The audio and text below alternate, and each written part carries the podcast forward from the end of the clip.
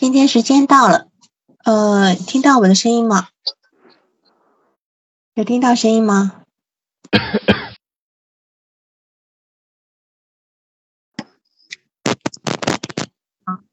那么今天是哪一位报个案？我一下忘了他的名字了，来了吗？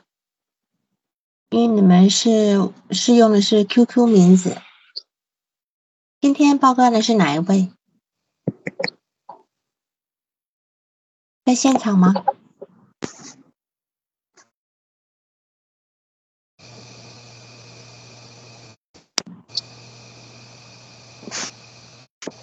今天报告案老师在吗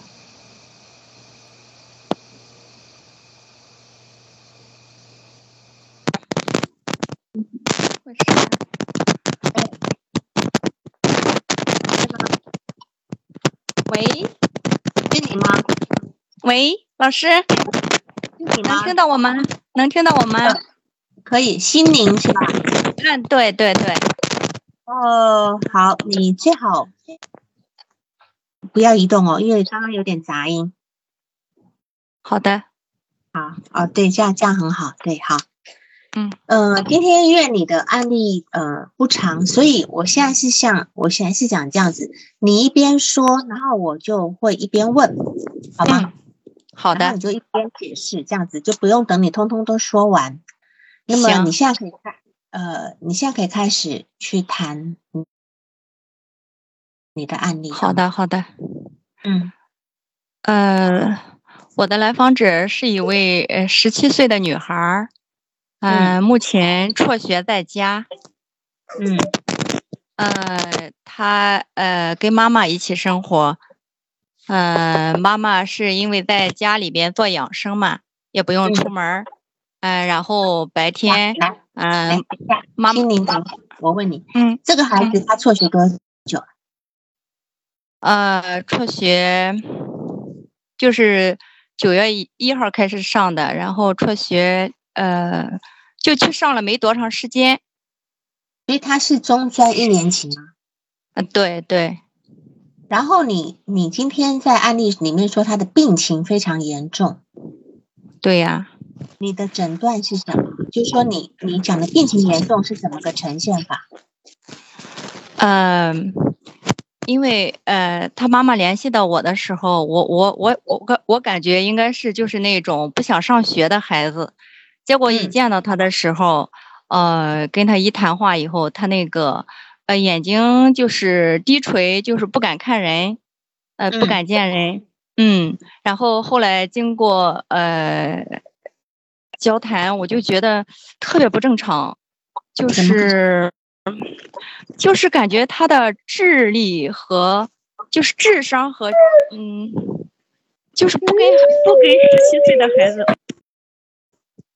完全不跟十七岁的孩子一个样子，就是就是越谈越感觉他是一种就是小孩的那种。嗯哼，那你有问过哦他妈妈，就说他一直是这个样子的吗？还是是说他对，呃对我做完第一次以后，我就问他妈妈，然后我就问他，我说你有什么事情瞒着我吗？这个孩子是怎么回事儿？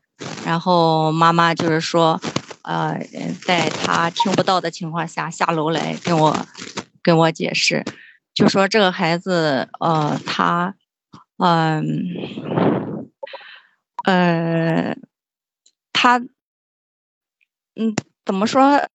呃，反正是他妈妈说，就是说是个正常孩子。首先定义是个正常孩嗯子，嗯嗯，因为当时我的感觉，这是不是他有什么呃别的疾病啊什么的？要要不就是跟正常孩子相差太远了。但是他妈妈首先澄清，就是说他是一个正常孩子，但是呃，他曾经去问过医生，呃，就是刚出生的时候吧，问过医生，医生医生说，因为这个孩子是个早产儿嘛，嗯然后就是说，呃，他的这个发育啊，就是可能比正常孩子要晚，嗯赶不上嗯正常孩子，但是嗯智力是正常的，他是这么答复我的。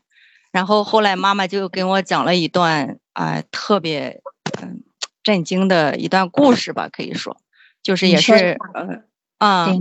就是说，嗯，这这这个孩子就是妈妈怀着他的时候，呃，然后这个爸爸妈妈就经常吵架，嗯，然后有一次就是怀孕七个月的时候，在一次吵架的过程中，妈妈就早产了，嗯，结果就生下了这个孩子。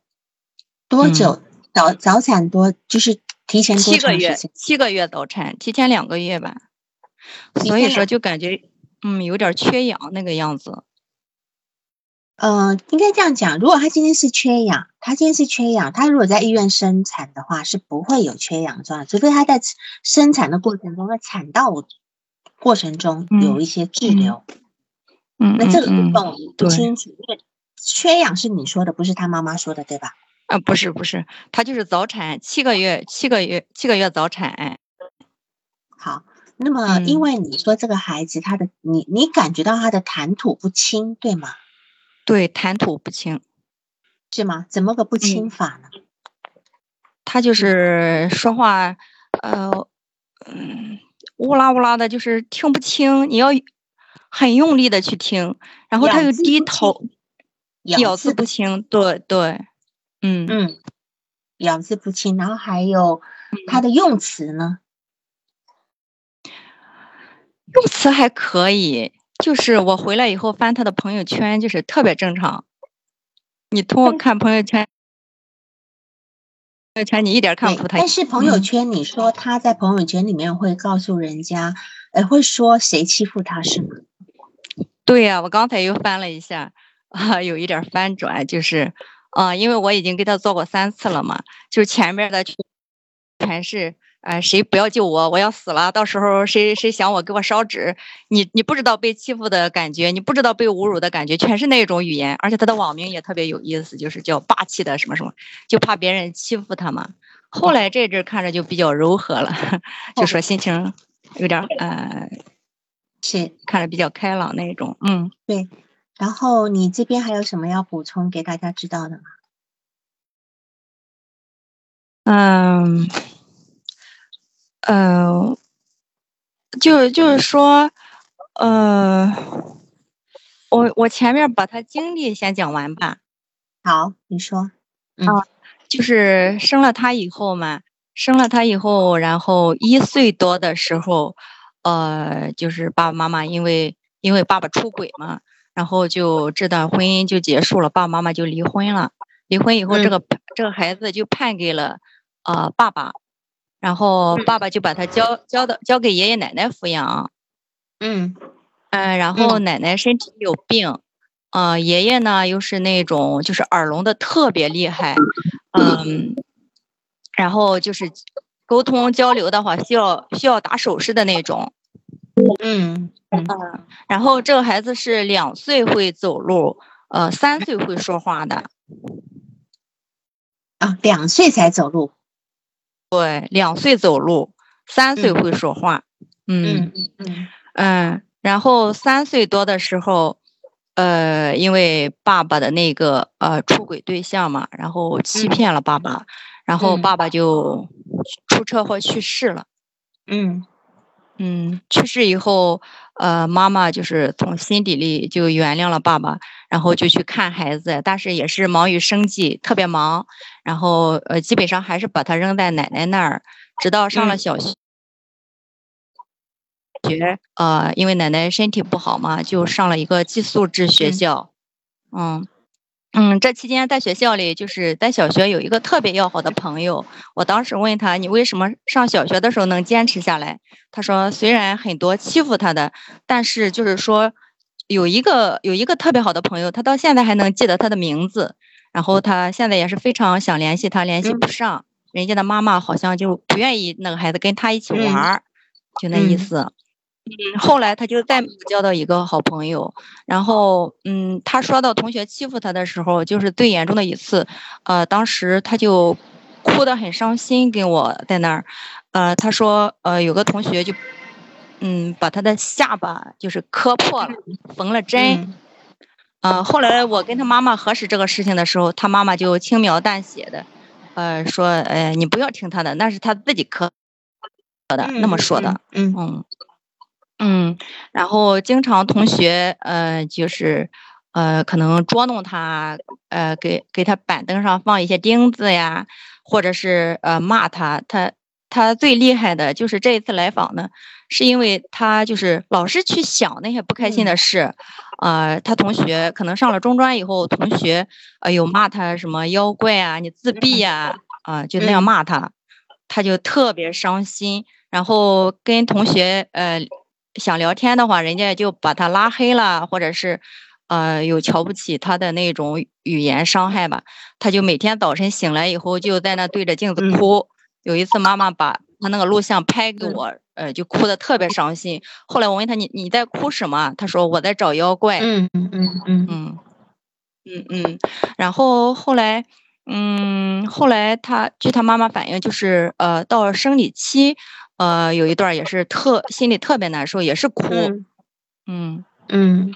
嗯，然后做了呃，我给他做过第一次咨询以后，呃，就是说嗯，他后来嘛，我又呃，就又又帮助他，就是给他联系了一个差不多，我感觉差不多的一个朋友给他，所以说这阵感觉心情。心情好多了的那种感觉，然后妈妈出差嘛，他也是跟着妈妈妈，呃，前一阵出差上上海，跟到上海，形影不离，跟妈妈。嗯，对他睡觉是不敢出门，现在是不敢出门，不敢自己睡觉。嗯，呃，睡觉不敢关灯。嗯，就是我之所以觉得他严重，就是十七岁的一个孩子严，就是完全与妈妈形影不离，是妈妈妈的影子。嗯嗯，好，还有要补？嗯嗯啊，我先说这些吧，到时候你看需要什么补充的，我再说。对，就是说，首先嘛，呃，这个孩子他就是这一段时间早上醒来会哭的，对吧？哈，那这个东西我们其实可以很清晰的知道，这是一个呃抑郁的现象嘛。所谓抑郁，抑郁症就是那种沉重夜轻。就是早晨起来会很很严重的，那么越到晚上他就会越好。那我哎，对对对，哎对，我不清楚他这个状态，他到有没有到医院去诊断过什么？呃，他妈妈没有跟他去医院，他就是他就是因为从小，嗯，其实他妈妈说他正常吧，呃，一直就把他当个。不正常的孩子来看待吧，应该说，我问他学习怎么样，他说，嗯，学习一点也不好，就是只是有一个环境而已，嗯，就是他妈妈老是觉得他就是这样子，所以说没跟他去看过。是，但是今天我们从我们咨询师这个部分是我们的责任。嗯。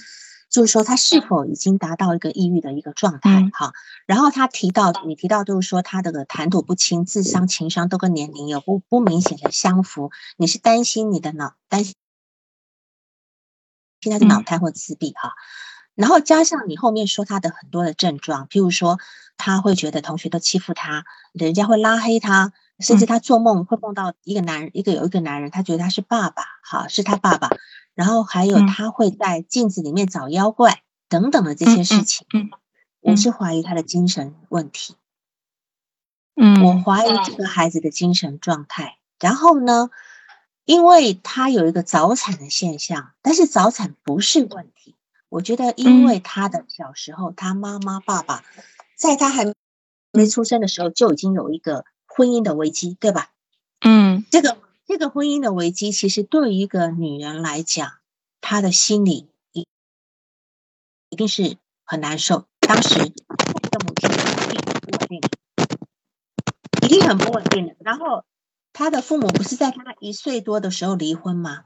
嗯，就说出生以后，父母就一直在争吵。然后我相信这个这个事情是他爸爸出轨嘛。你想想看，出轨这个事情对于一个女人来讲，这个事情简直是无法忍受的，所以一定是这个母亲一定有非常糟糕的情绪在那个地方。对，那么我们可以假设，这个女孩子刚刚毕、刚刚出生的这个时候，事实上妈妈是沉浸在自己的悲伤里的。嗯，如果妈妈沉浸在自己的悲伤里的时候呢，是没有办法完全照顾 照顾到孩子。那么看起来好像当时爷爷奶奶是没有跟他们住的，对吧？是后来判给爷，后来判判给爸爸的时候，才带去给爷爷奶奶带。所以原先出生的时候是他们三口三口之家，对吗？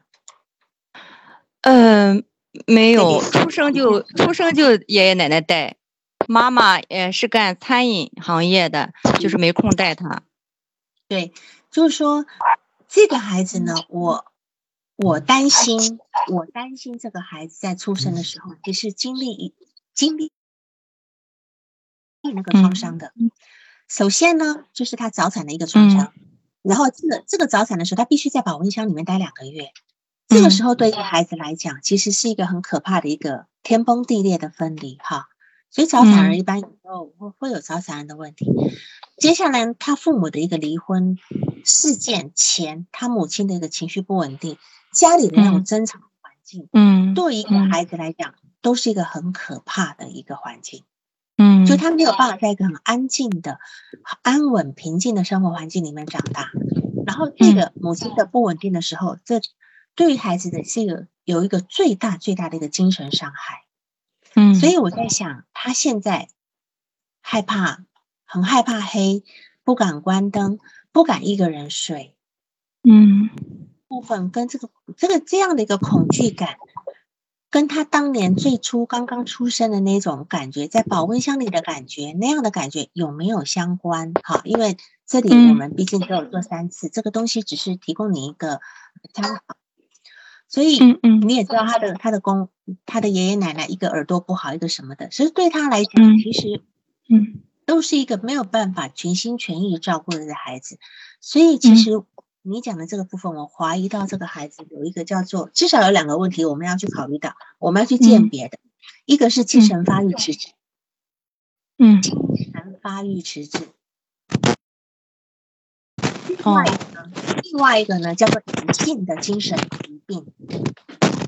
什么？啊老师刚才没听清。隐匿性就是一个是精神发育迟滞，一个是隐匿性的精神障碍。哦，这种东西在 DSM 里面，在 DSM 里面都有的，DSM 里面都有这个部分。在 DSM，因为 DSM 呃第第五版的 DSM Five 的地方都有讲这个部分，好像在 DSM Five 的三三点三点几的嘛哈，它在三点三点一一的时候。精神发育障碍是他在第三个章节里面三点一，就是智力障碍或者智力发育障碍。这个孩子应该有经有一个就是发育迟滞的问题，我觉得这个东西可能性大一点。隐匿性的精神障碍是我第二个考虑，第二个考虑。那么，嗯，那么我这边我可能就要先去鉴别一下什么叫做呃精神呃就是发育迟滞的这个部分哈。我不知道你们其他人理不理解发育迟滞的这个部分，就是其实现在在呃全中国，如果针对全国八个省零到七岁的孩子来来做那个检时候呢，事实上这种发发病率有百分之一点二的，有百分之一点二的，在城市里面是百分之零点七，在农村有百分之一点四一。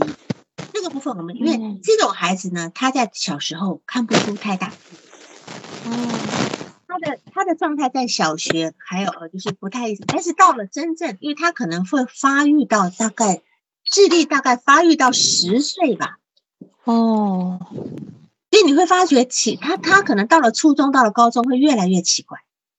嗯，会越来越奇怪。那当然，这种来源呢，呃，有有遗传的因素啦，有可能就是呃，就是嗯嗯，母亲的一个妊娠的一个疾病啦，母亲曾经用药部分哈，这是一个因素。还有当然有染色体异常，那么也有出生后的一个不良因素，譬如说他的他的大脑在发育成熟之前呢，曾经有一些创伤。嗯，有一些创伤，或者是他早期教育的一个文化教育的一个缺失，都有可能。你看他，你看他两岁走路，三岁讲话。嗯，这个东西我们不要去比，说孔子孔子五岁讲话，这个我们就不要讲，这是例外哈。就说以以他这样讲那么慢讲话，就知道他其实他的脑部发育其实是可能有受到影响的。那么这这样对呀，轻度的的轻度的这种发育迟滞的部分呢，一般都是九到十二岁的心理年龄。九到十二岁，他的智商大概在五十到六十九，五十到六十九是轻度的。我判断他应该是在这个部分，就是他小学，我不知道这个孩子他小学的时候学习怎么样。嗯，学习一点也不好。他妈妈说，只是有一个环境让他去上学而已。嗯啊，对，所以这样的一个这样子一个轻度的发育迟滞呢，这种孩子呢，他虽然能够进行日常的语言交流，可是他对于语言的理解跟使用的能力会比较差。嗯，是这种孩子是可以的，你可以让他从事一些以后也从事一些技术性。这样工作，他是有谋生能力。那当然，我们后面还有中度跟重度，我就不讲，是到中度跟重度的部分。这是我我可能就说你可能要去排查这个部分的，要去排查排查这个部分的。然后，嗯，我们呢还要去考虑他。有没有可能是一个隐匿性的精神障碍？因为我在那个医院实习的时候，看到非常多的隐匿性的精神障碍。这种人呢，他还能够读大学，他能考上大学。可是你会发现，这种人就是怎么很有点奇怪，就是因为他们是一个隐匿性的精神障碍呢，他的隐蔽性很强，很容易被忽略掉的，很容易被忽略掉。那他发病的时候呢，他就会有点。行为有点奇怪，然后说话方式有点奇怪，那有的会会特别躁动，但是有的会特别抑郁，就不一定，不一定哈。那在这个部分，那么就是甚至呃突然之间他的进入一个极度抑郁的状态，或者是进入一个极度呃怎么讲行为或者是性格发生改变的一个状态。我记得有两部有两部呃就是电视剧，嗯，有两部。有一个叫《坐庄》，零零几年叫《坐庄》那个电视剧，里面有一个很坚持正义的一个什么呃，就是那种叫做呃，好像是在证券公司里面是在做那种检验员的。好，然后还有一个叫做《我非英雄》里面的那个有一个是心理学博士。这两个其实在这两部戏里面呢，他们都有隐匿性的。他们会做一些非常极端的事情，比如说，啊，我极端的要去维持正义，我要干嘛干嘛的，好，或者是突然之间性格有非常鲜明的一个很很很跟人家不一样的部分，这个这个是我补充的这个部分，所以我对于他的判断呢，我就是首先就是精神发育迟滞是可能性很高的。那么对于一个咨询师呢，你今天在做呃心理咨询的首要。首要就是要先诊断跟鉴别他的问题在哪里，因为你如果没有做好鉴别，你根本后面后面什么都不要做。嗯，那这个孩子就算他今天没有精神发育迟滞，我担心他的抑郁状态也很严重。还有为什么我会担心到他的精神发育迟滞的部分？因为他有很多不合理的部分，譬如说他总觉得别人欺负他，然后他妈妈说不是的，他磕破，他自己磕破的。好，那那这个部分，我我还要去排除一一点，就是被害妄想，排除被被害妄想这个部分。当然，你说他的呃他的那个朋友圈里面后来好多了，对吧？那前面有很多谁欺负我，谁欺负我，这个事情你让他，我们从细节去了解他，让他去讲别人欺负你的细节在哪里。这个东西一讲，哎，你说。这个有可能是真的，是怎么回事？就是可能呃有一些呃同学呀讲话不注意，就就说他，就是说他不正常什么的。然后嗯有一些家长嘛就不愿意自己的孩子跟跟这样的一起玩，所以说就逃避他，这个可能是存在的。嗯，对，他就我知道这种敏感，嗯，肯定是存在的。但是问题为什么会产生这个欺负？就是说他有没有奇？奇怪的地方，他这个奇怪的地方到底是因为性格性的还是疾病性的？因为因为人家会说他是妖怪，你想看什么样的孩子会被叫妖怪呢？一定很一定有怪的地方，对吧？就是我们要去理解的这个这个部分。然后还有就是说，他自己都会觉得我要在镜子里面去抓妖怪。那在这个在这个点上，事实上就有一种很奇怪的一种分裂状态。镜子里抓妖怪，难道镜子里的人不就是他吗？对吧？就说在这个点上，我们要去跟他澄清。我们今天并不是要去在这个地方，其实在这个地方，我们的工作不是在治疗，我们的工作在鉴别，它到底跟现实有多大的距离？这个东西，因为我们有义务要让他去接受，呃，就是药物治疗。喂，你还在吗，心灵？呃，就是感觉他就是小孩子那种状态。就是前一段嗯，上去几天就给我发微信嘛，他经常给我有什么有什么委屈了就给我发微信，忽然就说：“老师，妈妈不爱我了。”我说：“为什么？”他说：“嗯，我嗯，就是家里有客户嘛，然后我想吃包子，妈妈不让我吃，妈妈踢我了。” 就这么一件事情，他就说妈妈不爱他了。对，就是说他今天就可以用单一事件来来成为一个呃，就是评断的标准。那这个东西对于我们来讲，这是一个非常幼稚的，对呀，非常幼稚的一个判断方法。那么呃，因为今天你们的关系很好，他会很多事情，你因为你成为他一个支撑，你成为。那么他在这个地方，他找到一个人可以说话，因为他一直在找人说话。那么同学为同学为什么会拉黑他？他今天在跟别人交流的时候，如果也呈现一个非常幼稚的状态，那他又缠着不放。对别人，我我们一天我们一个人会被拉黑，一定是缠着对方不放吧？要不然，如果我今天讲两句你不回我，我我也就算了，对方没有必要把你拉黑，对吧？我刚才看到朋友圈，他发了一个说，呃，我我我买了一根棒棒糖，你说我的糖去哪儿了？我觉得那同龄孩子是不给他，就是真的，嗯，对，所以我们我们在这个点上，我们要，我们有义务让他去成接受一个很正规的一个治疗。如果他今天你在这个地方他已经停滞发展了，他可能智力只到九岁或十二岁。他的各种精神状态在这地方停滞，我们就有要跟父母去讲清楚。你是建你要建议他，你要建议到到到正规医院去做一个排查。哦，老师，你听我讲，我当时的时候，我做完第一次以后，我就跟他妈妈讲了，我说，因为我也是新手嘛，做了呃做了很短的时间，然后我感觉他就超出了我的范围已经，然后我。我就不想接了。然后他妈妈，嗯，就是每一次都是他妈妈来要求。他妈妈的初衷是什么呢？因为他妈妈现在出差，这个孩子就老跟着，他就想让他跟我建立好关系，甚至就是说，就是想让我能带带他，就那意思。然后就第三次的时候，就呃让我给他买上玩具，就哄着他来做咨询嘛。我感觉就是确实很无力的感觉，确实超出了我的范围。所以说，我嗯。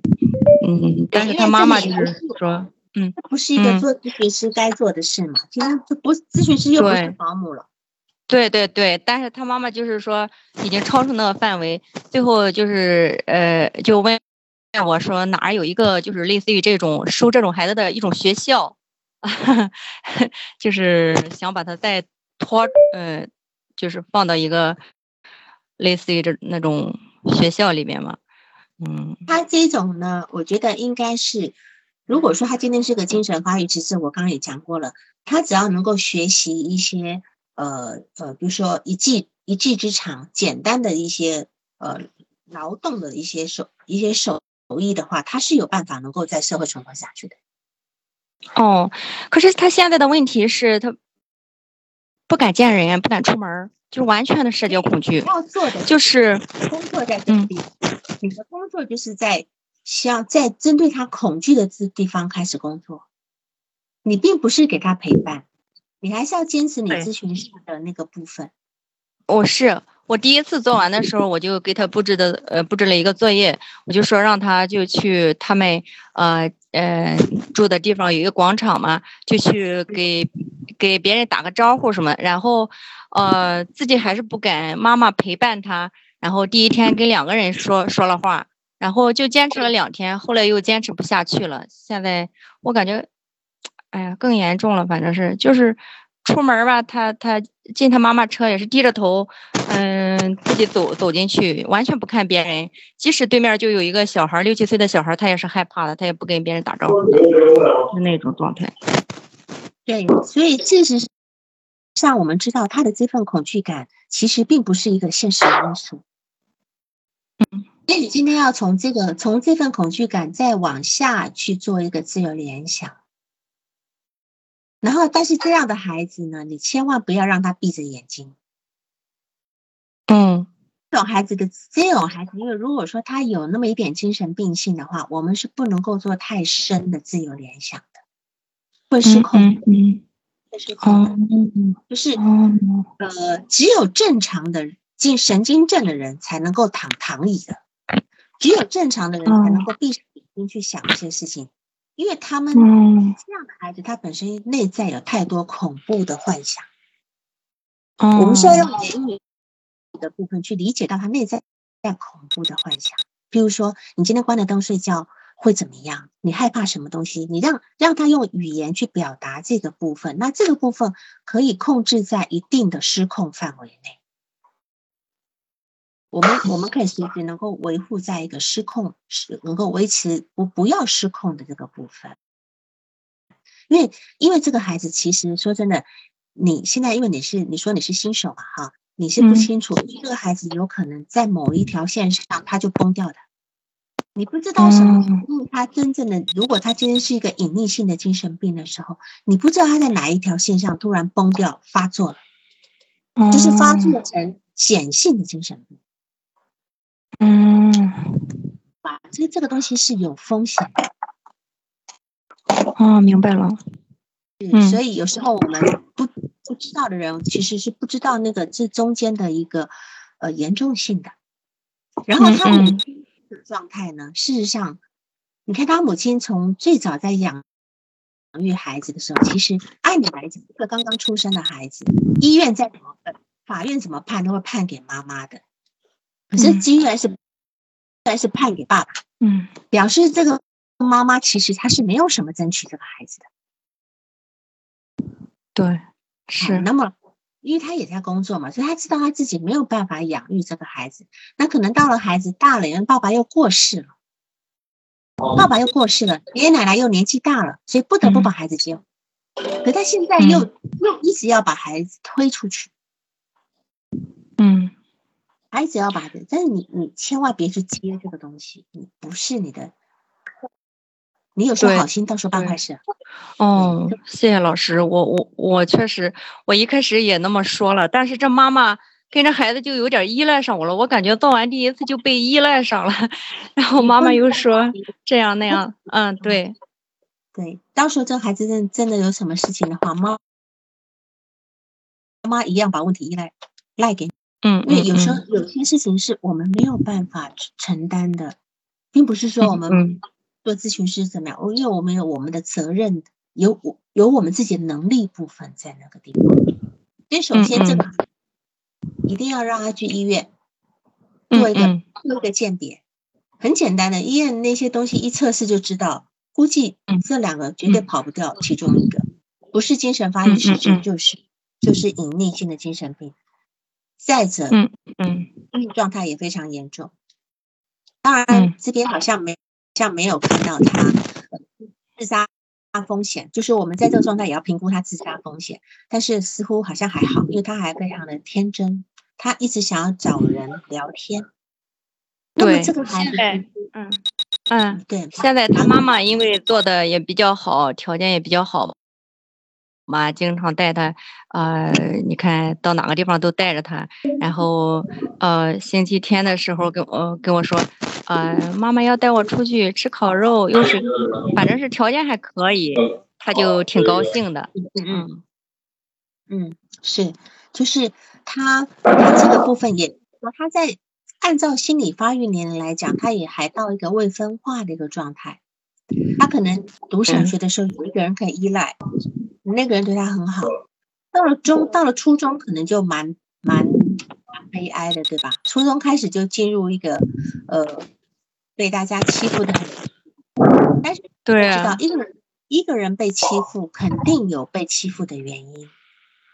嗯，啊，就是被霸凌的那种人呢，呃，就算他换个地方，他照样被霸凌，就是这个很奇怪。是。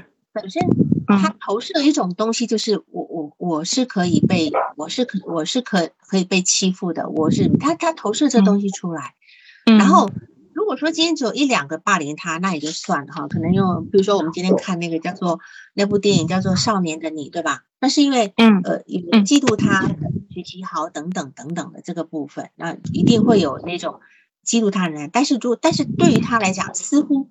对于他的霸凌是一个普遍性的现象，就很多人都会。那他他今天他要他去拉，他被人家拉黑，你有问过他跟人家聊什么？聊到后来被拉黑吗？他没有问这个地方。对，这个这个细节要进去。还有，他会在网上跟人家聊天吗？对呀，他他喜欢，因为他又没有别的事情。白天人家都上学嘛，然后他就跟人家聊，就他妈妈说，第一是人家没空，第二是就是聊不在聊不到一起，所以说人家就不爱搭理他。嗯，那就不太可能了，因为今天他是如果是一个正常中专生，他愿意聊的话，就算今天小学生上网聊都能够聊得很好。无聊的人多了去了，对吧？但是今天，比如说他在网上也找不到人家跟他聊天，因为你用文字。文字打字，你说他发的朋友圈是正常的吗？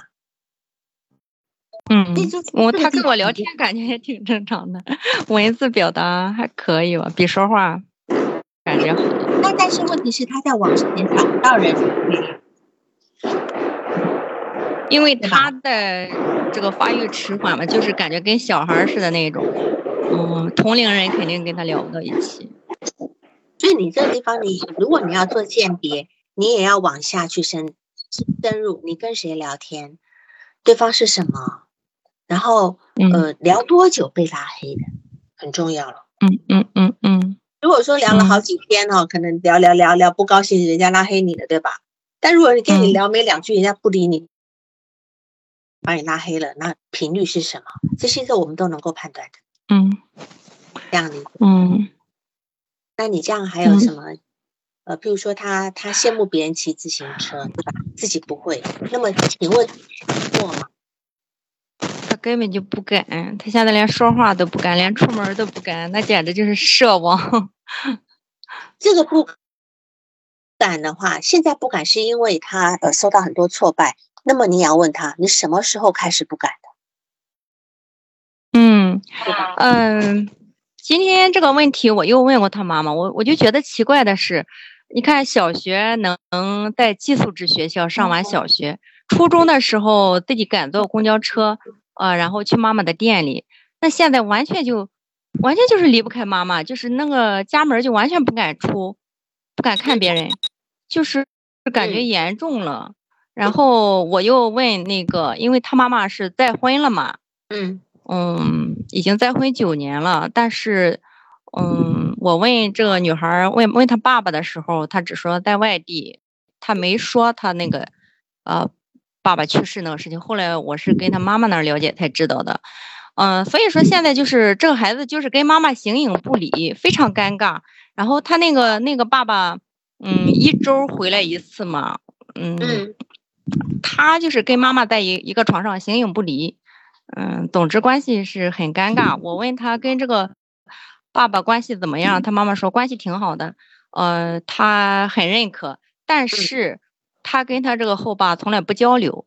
嗯嗯嗯，是，就是说，呃，所以他现在是上了中专以后，他才开始退化的这个部分。对呀，对吧？我就觉得，嗯，我就觉得退退行了，真是，嗯，呃，我我觉得。退行还不足，因为退行它至少还是用在一个精神正常的人身上。退化，我觉得他是一个退化，然后甚至是一个发病的状态，是一个发病的状态。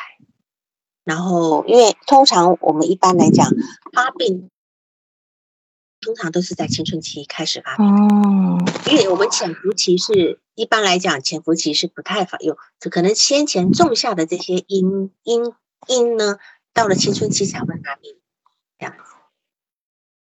哦。然后，啊，老师这么一讲，我有有点明白了。我我自己一直疑惑的是，为什么小时候还挺好，还能上学，现在成这样了，我就搞不明白。嗯嗯，很多精神这么一讲，我明白了。很多如果精神有问题，他如果在青春期发病的话，这个可能就是终身的。那有一些精神发病的话，他如果实验是在呃二十来岁以后，或者这个发病可能是因为事件的刺激，他还至少还能够稍微能够控制一下。所以首先的就是还是那句话，去医院诊断，好吗？嗯，明白了，老师。那个，所以说我急于想问问你，我就是因为，呃，我也是觉得这个太太严严重了，太太厉害了，超出我范围了。但是他妈妈就一直在这依赖我，嗯，所以说我想赶紧问一下您，啊，我就知道接下来怎么做了。嗯，对，因为按照我们就是按照咨询师的一个政策来讲的话，咨询师是不能做治，你千万不能说你在做治疗。这是违反的咨询师伦理的的，你只能够说你在做呃心理就是心理辅导，对，嗯，心理辅导、心理咨询可以。心理咨询。那么今天这个孩子已经有达到一个症状的时候，他在没有服药的情况之下，你是不能够做的。嗯嗯，你要搭配他在搭配服药，医生也知道说哦，他呃建议他也可以搭配心理咨询的时候，你才能做，因为。有时候，也许对方并不了解，他也不会在这在这上面找你麻烦。可是我们自己的习惯要养好了，对吧？嗯嗯。哎，这个本来又不是我们能够办得到的事嘛。嗯，老师一说，我明白了。原来我还我搞不明白他怎么就这么严重了，然后我还挺为他着急，怎么就不能恢复正常？怎么就不能出门？我甚至都挺着急的为他。嗯，因为本来你这个精神发育迟滞或者是一个隐性性的病，它会有个退缩，很严重的退缩状态。哦，这个很严重，对，这这个部分，就算他今天，如果他今天是个社交恐怖症好了，他也应该呃不会有其他的那些相应的那些问题点，因为社交恐怖症也可能会让他不敢出门。但是他不至于要跟他妈妈这样腻在一起，他只要在自己家里安全的环境也行。但他不只是这样，嗯，不只是这样，嗯，好吗？那你还有其他问题吗？嗯，那我明白了，老师，我明白了，没有问题了，谢谢您。好，嗯，好，等一下我看一下哈，就是，嗯，像刚才，嗯，这个地方呢，嗯，比如说。你一般来讲，我当然是对着大家其他哈其他的那些呃同道来讲，你今天在做在做做一个咨询，第一件事情一定是做判，一定是做我们叫做鉴别，我们不要讲诊断，我们是不能下诊断的。我们做鉴别的原因是这个部分归我管嘛，或者这个部分我要搭配精神科医生，或者是这个人诊只能够到精神科去处理。如果他今天是个精神精神病发作的情况之下，一定是在复原的时候，在康复期我们才能做。真正在发作时，我们也还不能做。对，除非他今天因为发作期他有很强烈的一个情绪的问题，需要我们的疏导，可能也也许可以，也许可以。这个时候做完。所以说我第一次做完的时候就问，呃，就。就感觉异常，就问他妈妈，就让他妈他妈妈说，说他是正常孩子，就被他误导了嘛。嗯嗯嗯，他一直说他正常孩子，然后我后来又问他，我说，你说他正常孩子，那医生说他就是这个发育迟滞，呃，就是，其实我感觉他智力啊什么的都是滞后的嘛。他妈妈就说，呃，只是智力是正常的，只是发育之后，他是那么跟我解释的。所以说，嗯，我也有问他，你去领他去上医院检查过吗？他说他给我那么答复的，所以说就被他误导，他说是正常孩子，医生说是正常孩子，只嗯嗯，只是晚点儿那么说。对，嗯，好，所以他我估计他智力应该大概七十是可以的，但是今年至少就是大概十二岁左右的这个部分。那当然我们也不排除他有可能是暂时性的发育迟缓，那这个东西不是我们能够做判断的。嗯，对吧？啊，除除了这个，呃，当然这个就除了，好，那那如果没有其他问题，其他人还有没有什么要谈的吗？因为我们剩下时间也不多，还有大概大概十五分钟左右。其嗯他人有什么嗯、呃在案例方面要讨论的吗？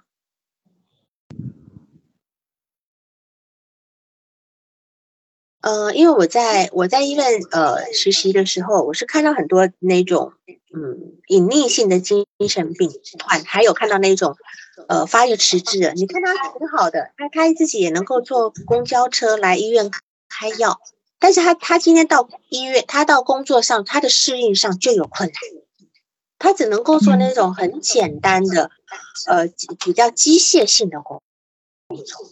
到后来啦，是这样。嗯嗯嗯，现在这个独立都难，还跟还做工作呢。哎，对对，是的，是的。嗯嗯，好了，老师，那谢谢您哈，我下了。嗯嗯，好，行，哎，谢谢，嗯嗯。好，还有谁有需要要讨论的吗？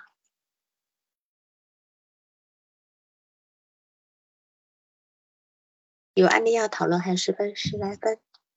如果没有的话呢，我就把上次啊很久没有讲的那个防御机制的的第十四条开始。我们上次讲到了隔离嘛，隔离。那接下来呢，老师，老我刚才师，老师，我打断一下，我我可以问个问题吗？啊，你说，呃，就还是我不是咨询师，但是就是刚才那个案例，我有有几个问题啊，好，就是呃，精神发育迟滞，它是不是它的根本原因是不是低自尊低价值导致的？就是呃，在表意识层面被动放弃发育智力，然后在潜意识层面主动放弃智力。我跟你讲，这个部分呢，其实精神发育迟滞，如果你今天讲的这个部分是看他小时候的，就是在一岁之前的成长环境是是有关的，你理解吗？他不是呃，嗯，我的我的意思是，是不是如果说在提高他的自尊水平的话，包括提升到他对自我感知，就是说我这个概念在他心目中这个形象，就是慢慢的去调节，然后慢慢的调动他的呃积极的那部分，可以就慢慢开发出智力。你手边是有这样的个案吗？呃，我就想到这个，刚才听一边听边想呃，其实很难，因为这种精神发育迟滞，它甚至比边缘人格都严重很多。比边缘，他不是自对边缘人格障碍，他不是一个自尊的问题，他根本自己的自我的这个部分都没有建立好，那何来自尊？嗯，我知道，就是刚才我说，就感受他自己就自己这个形象为第一个条件嘛，第二个条件是在这个感受我这个概念的时候，在这个基础上再去建立自我价值，就是慢慢的，然后第三步才是开发智力。呃，我觉得困难，困难。他这个部分只能够用教育跟康复训练，用一些行为疗法这个部分，然后呃，甚至有很很大一部分他还还得可能要终身服药，因为它仅仅仅次于精神分裂呀、因？为像他们这种人，就是做做催眠就特别要小心，我知道，因为他呃的不行的不行的，不行做催眠，会嗯会会引，嗯，会诱发整个精神分裂的爆发。那那像隐秘性精神病是不是就是呃存在一一些很多，比如说类似于低自尊，类似于就是说更严重的，可能我这我这概念都没有，但是他隔离了，分裂了，是吧？然后最后在后面的某一个时间点有一个导火线，把它引发了一个发病的一个情况。没有隐匿性的精神障碍呢，是这样，就是说他可能一直以来你是看不出来他有这些问题的，他也许也能够从正常读书还能能够考到本科，也有可能，可是他就是会在你所谓的在某一个事件点，他被激发了那个隐藏在心里面的那个病因，类似于超类似于超理智的人是吧？超理智。什么意思？他的就是说，什么事情他不以感受不以感受为先，他更多的是跟你讲道理。就别人比别人，比如说很伤心，他说：“哎，这个没必要伤心的，就这么点事儿，没事的，没事的。”就是他不会以感受为先，或者说他根本就感受不到感受不到感受这个部分呢？我觉得你刚才讲的超理智都都是一种隔。隔离的一个现象，当然，当然这部分可能在精神病性是有的一种表一种呃，就是疾病表现是有的，他不去触碰情感的这个部分。可是如果是隐匿性的精神病呢，他的病症的典型表现是，他会可能很兴奋、很躁动，行为是乱的，胡言乱语的行为会异常，然后甚至连眼神都不太对劲，就他在发病的时候。但是这种人呢，他有可能是呃呃，突然之间发生，然后性情大变，然后本来很勤劳的人变得非常懒惰，然后会甚至会觉得自己动不动就疲劳、头疼、记忆力变差。那第二种双向的感觉，对，第二种呢，就是会显现他的突然之间的人际关系变得非常糟糕，然后开始有很多嫉妒、幻想的部分。被害妄想的部分，觉得被别人欺骗、被别人背叛，或者是他会很无意识的去做同一件事情，或者是有个很深度的害怕，然后不能够适应社会，这是第二种。这是第二种，就是呃隐匿性的精神病性是这样，就是突然之间发生变化的。那如果他一辈子都没有碰到刺激点，他可能有有也就这么过下去。所以你你会看到有很多人，他可能到成年之后，呃，或者到到甚至到中年之后，突然一下子爆发一个精神病，然后就自己就好不了。可能就是按部就班的生活下去，没有点触发，也就一辈子这么过了，是吧？呃，这东西整个都要看他当下碰到的刺激点是什么。有人是因为可能一下子碰到，呃，譬如说。家里一个很重大的一个变故，他就突然疯掉了，也有的。那这种都是他本来就有这个隐匿的东西在那个地方。我知道了。好，谢谢老师。好，不客气。还有其他人有要需要一起讨论的吗？对于这个部分，嗯，就说其实心理，我想说一下啊，就是刚才关于刚刚才啊。关于这个诊断的判断，我想说一下，就是说，呃，精神障碍和精神发育迟滞障碍，嗯，这个它本身是两个不同的诊断体系，或者是你说的那个隐匿性精神病，我觉得这个是两个不同的诊断体系啊。然后，嗯，好，你说，嗯，嗯，就是刚才接着刚才那位朋友他发过来那个信息吧，就是说。啊，嗯，实际上这个是他是在某种程度上是一种思维被发育起来的障碍，而精神病性或者是精神分裂障碍是往往是一个思维统合的过程当中出现了问题。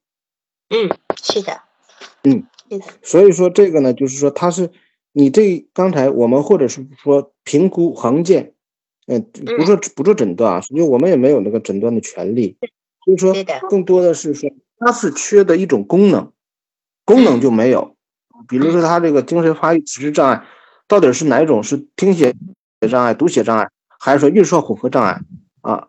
这些都要你要都要看，就是在这个跟孩子沟通这个过程当中，要逐渐的去一点点的去问，或者是说智力发育障碍。嗯嗯，这都是说用一个广泛性发育障碍，没有办法确定下来说这人到底是哪方面的。对，还有一个情绪，就是还是让呃，所以说我做鉴别比较好。对，专业性的鉴别，还有一个就是关于刚才所说的那个跟自我什么，呃，不要用。我更想说一句更实在的话，就是类似于这类的孩子，不要想用精神或者是说用心理治疗的方法去改变他，他现在就是不保持他的功能的瓦解，就就已经念阿弥陀佛了。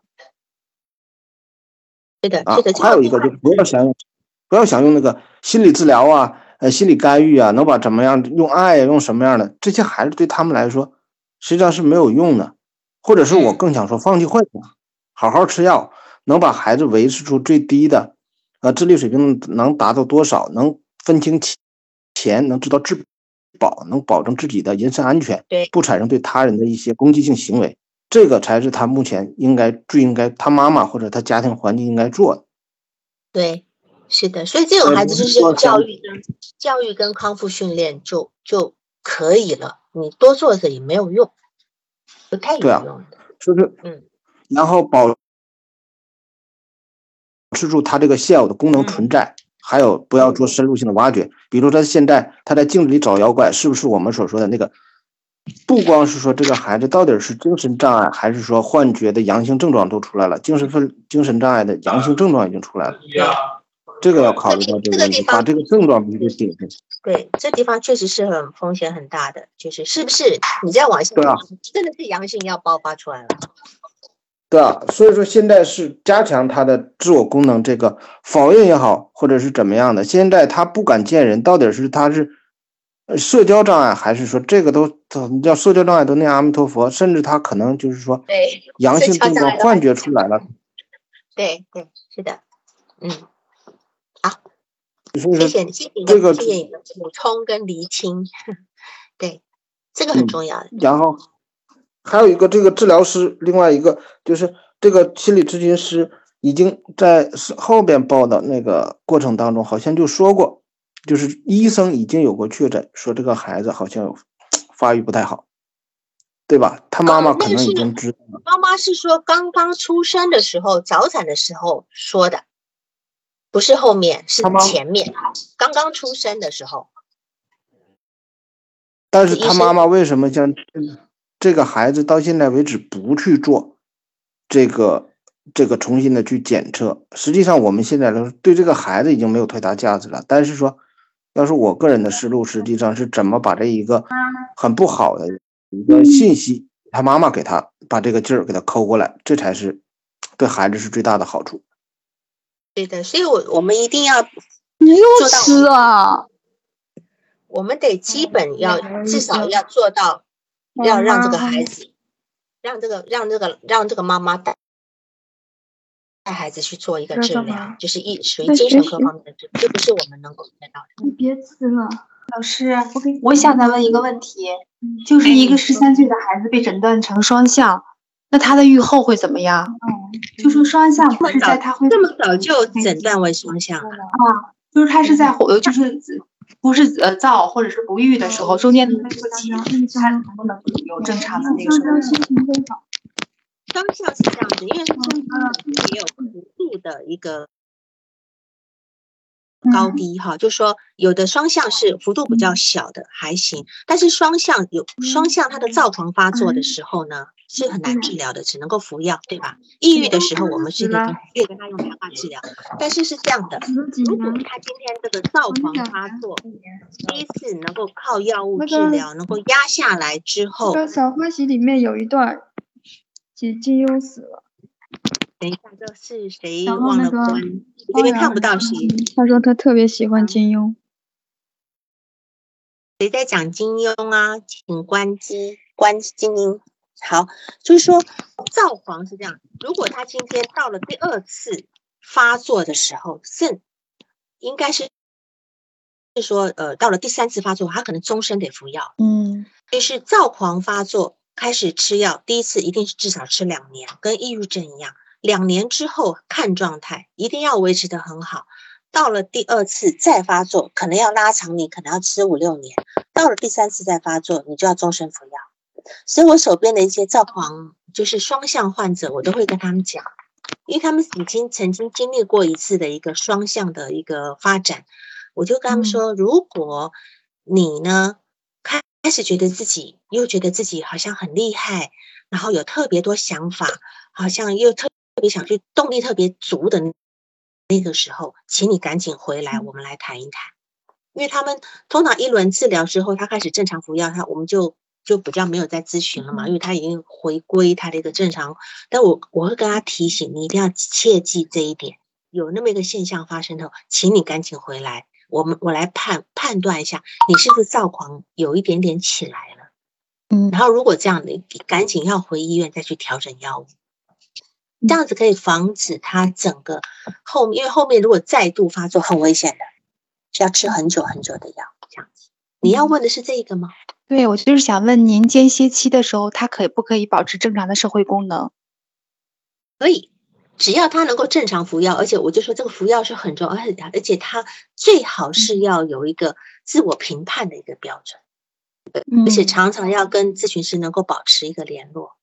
所以我刚刚讲的说，啊，对我说我给他的标准就是，当你突然觉得自己打篮球特别厉害，当你突然觉得怎么别人都那么傻的时候，你赶紧回来谈一谈。嗯，是这样。好，嗯。这个是一个很比较简单的评判标准。好，好，好，那今天也时间刚好到了，有问题大家就下次再一起讨论，好吧？好，就这样，好好，拜拜，拜拜。